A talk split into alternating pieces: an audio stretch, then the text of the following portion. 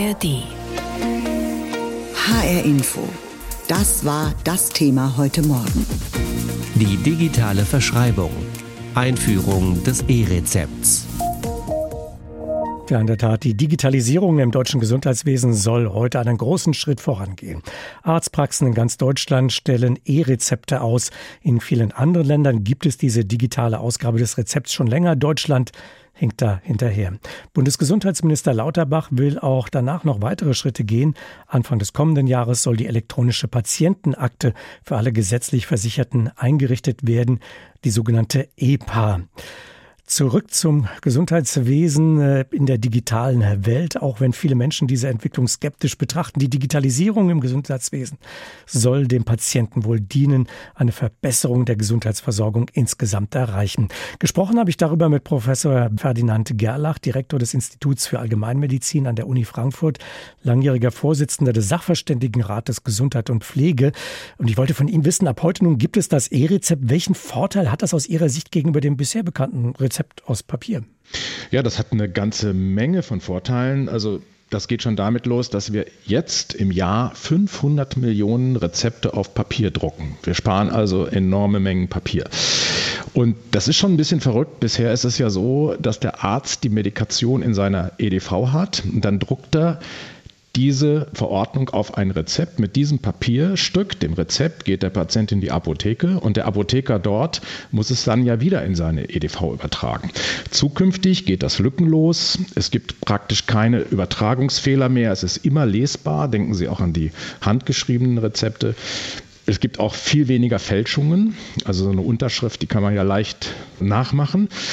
Und es ist auch viel komfortabler. Also wenn Sie zum Beispiel Fieber haben oder Ihr Kind Fieber hat, dann können Sie mit dem Arzt telefonisch sprechen oder per Videokontakt. Der stellt dann ein E-Rezept aus, vielleicht auch eine elektronische Krankschreibung.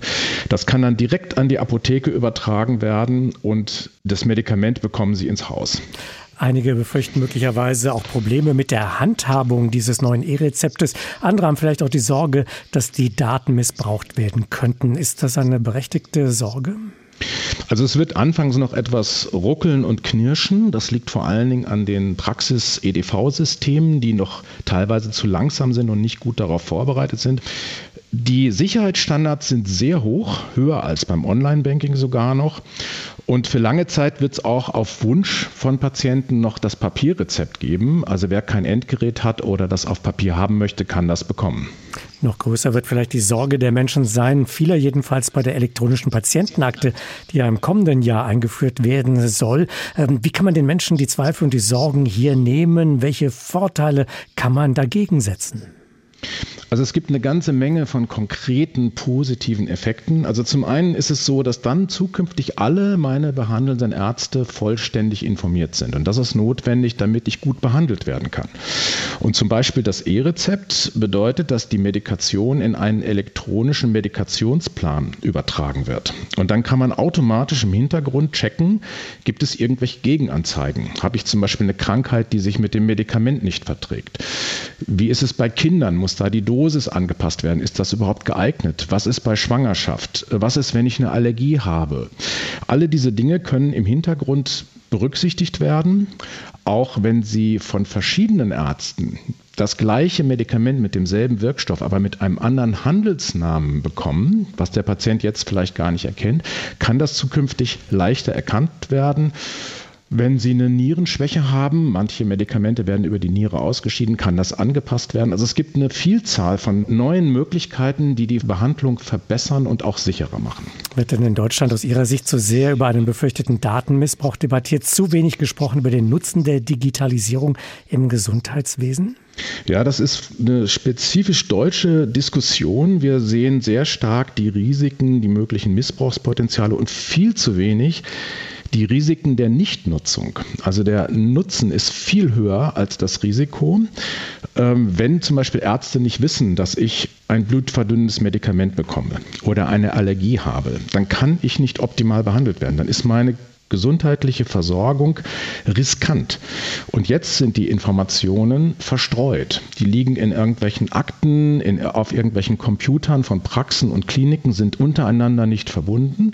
Und im deutschen Gesundheitssystem wird immer noch telefoniert, gefaxt, es werden Leute ins Archiv geschickt, um irgendwelche Daten zu suchen.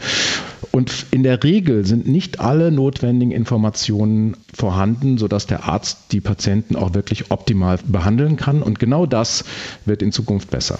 Das informationelle Selbstbestimmungsrecht ist ja ein hohes Gut in Deutschland. Sehen Sie das gewährleistet durch die elektronische Patientenakte, durch die Schutzmechanismen, die da drin sind? Ja, und das wird sogar gestärkt, äh, was viele nicht wissen oder sich nicht klar machen. Wenn ich die elektronische Patientenakte in der Zukunft habe und nutze, dann kann ich erstmals sehen, welche Daten über mich überhaupt gespeichert sind. Das wissen wir ja jetzt gar nicht, was in den Praxen oder Kliniken über uns gespeichert ist.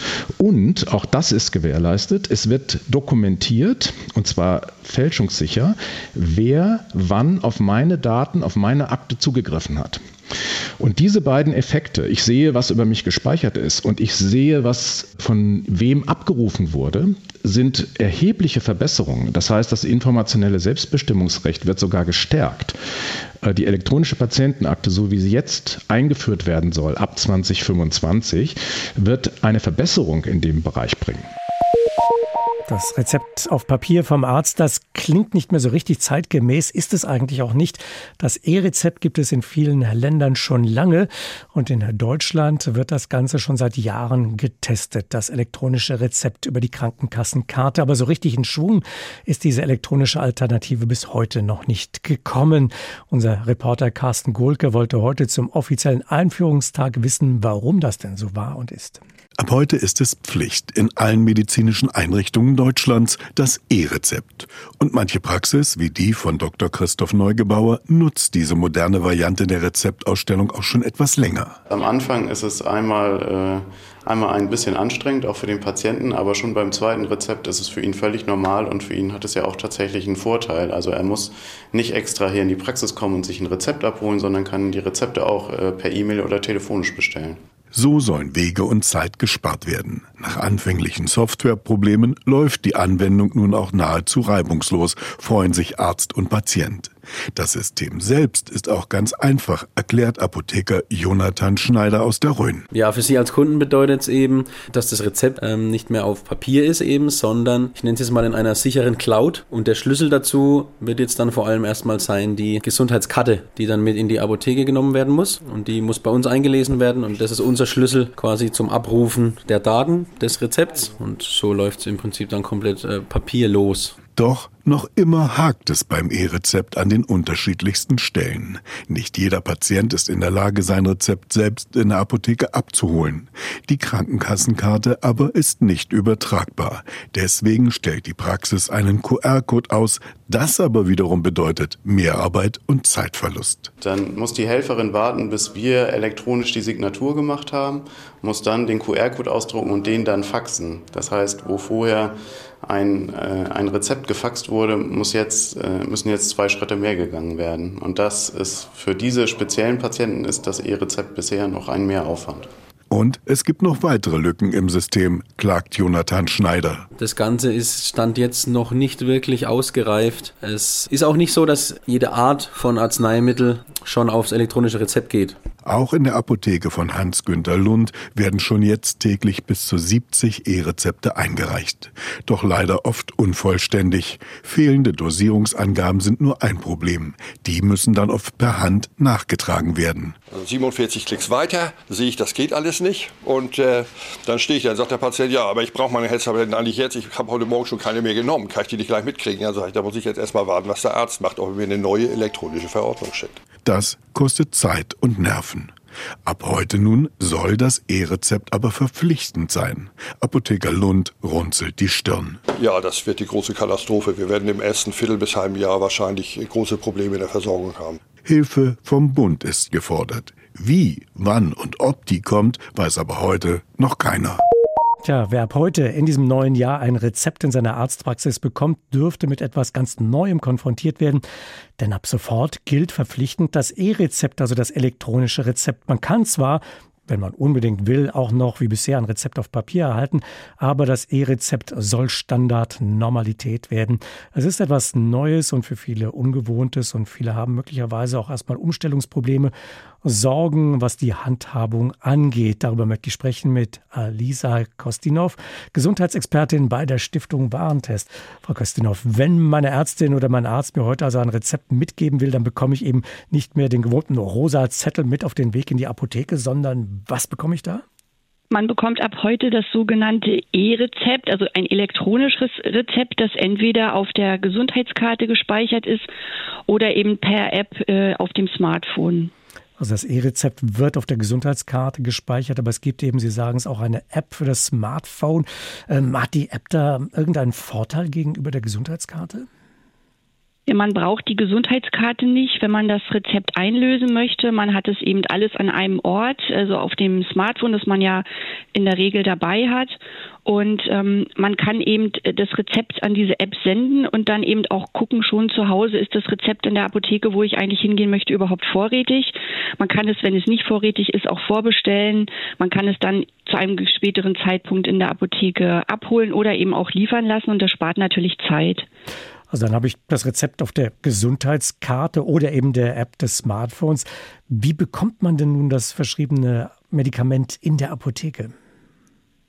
Das geht ganz einfach, indem man in der Apotheke entweder seine elektronische Gesundheitskarte ähnlich wie beim Arzt vorzeigt. Sie wird dort dann auch in ein Kartenlesegerät gesteckt und der Apotheker kann sich das Rezept dann eben ähm, online abgreifen und sieht, was man für Medikamente braucht.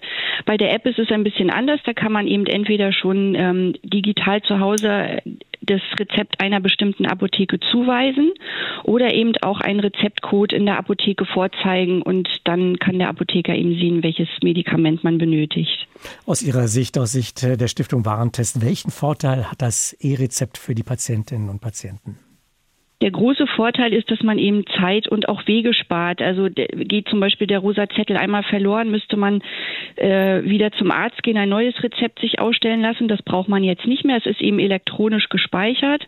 Und auch Folgerezepte, die man im Quartal braucht, da muss man nicht extra die Arztpraxis wieder aufsuchen, sondern man kann es eben digital an die elektronische Gesundheitskarte oder die App senden und ähm, spart sich eben den Arztbesuch. Und ganz wichtig, man kann auch Rezepte für Angehörige abholen. Also auch das ist ja ein großer Vorteil, weil das alles eben ähm, entweder in deren Gesundheitskarte oder auch in der App vor allen Dingen auch gespeichert werden kann.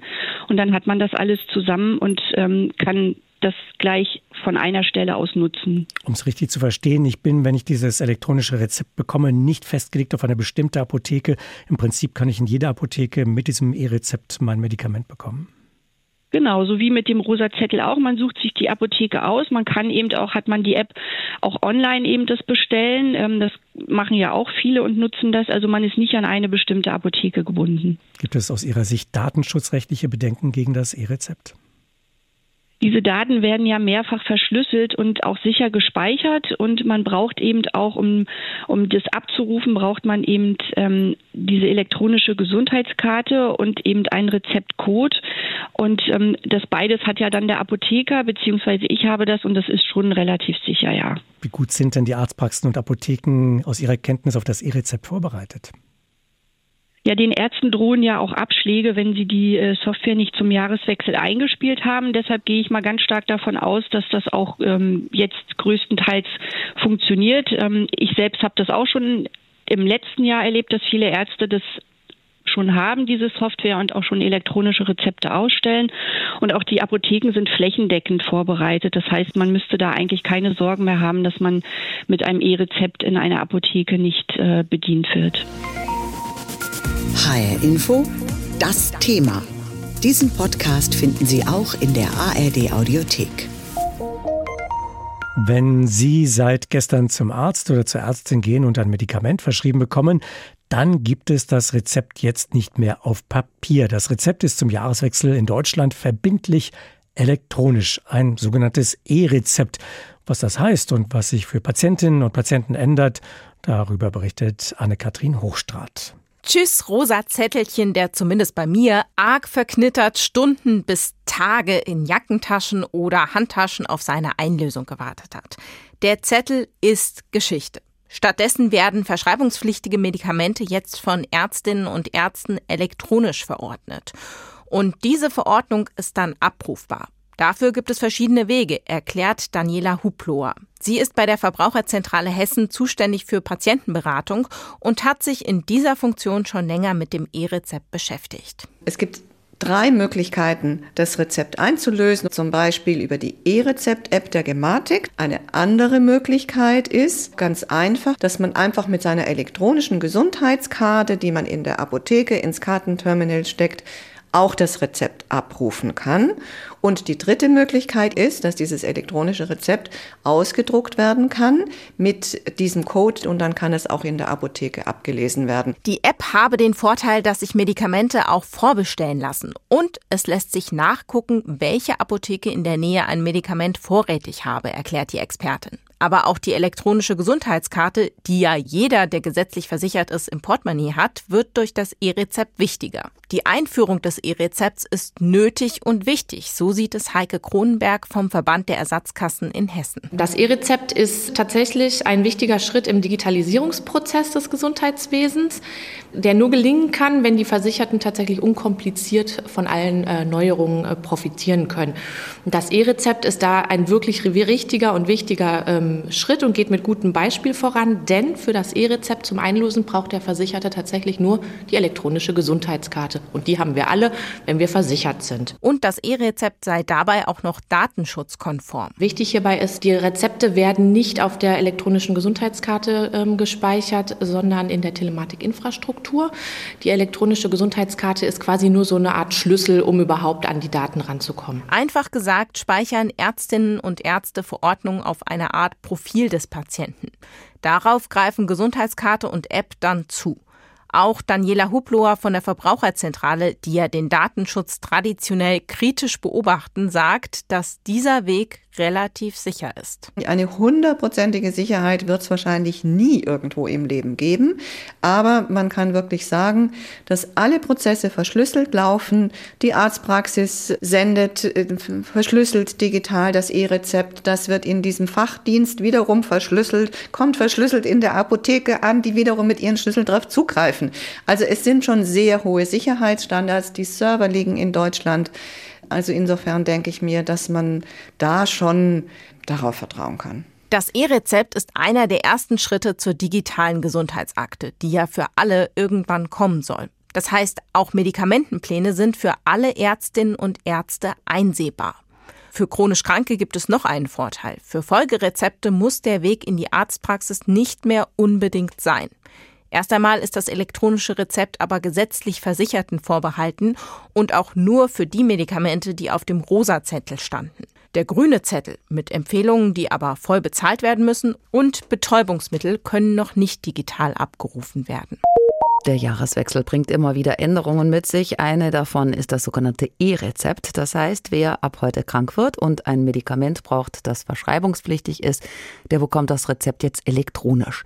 Das Medikament wird beim Hausarzt auf einem zentralen Server hinterlegt. Dort hat jeder Patient und jede Patientin ein eigenes digitales Fach und von dort aus kann es dann die Apotheke abrufen, wenn sie die Gesundheitskarte einliest. Das hat den Vorteil, dass sich Apotheker nicht mehr durch unleserliche irgendwelche Handschriften durchkämpfen müssen. Außerdem können Folgerezepte ebenfalls digital ausgestellt werden, ohne dass man nochmal extra zur Praxis muss und die digitale Erfassung aller Medikamente ermöglicht auch einen besseren Überblick über Wechselwirkungen zum Beispiel. Nachteil, die Praxen sind aktuell ohnehin überlastet durch die Virenwelle. Jetzt ein neues Tool einzuführen, das zu Beginn vielleicht hakt, halten viele Ärzte für einen schlechten Zeitpunkt. Andernorts in Europa ist das E-Rezept allerdings schon Standard. Das berichten unsere Korrespondentinnen und es beginnt Franka Wels aus Madrid.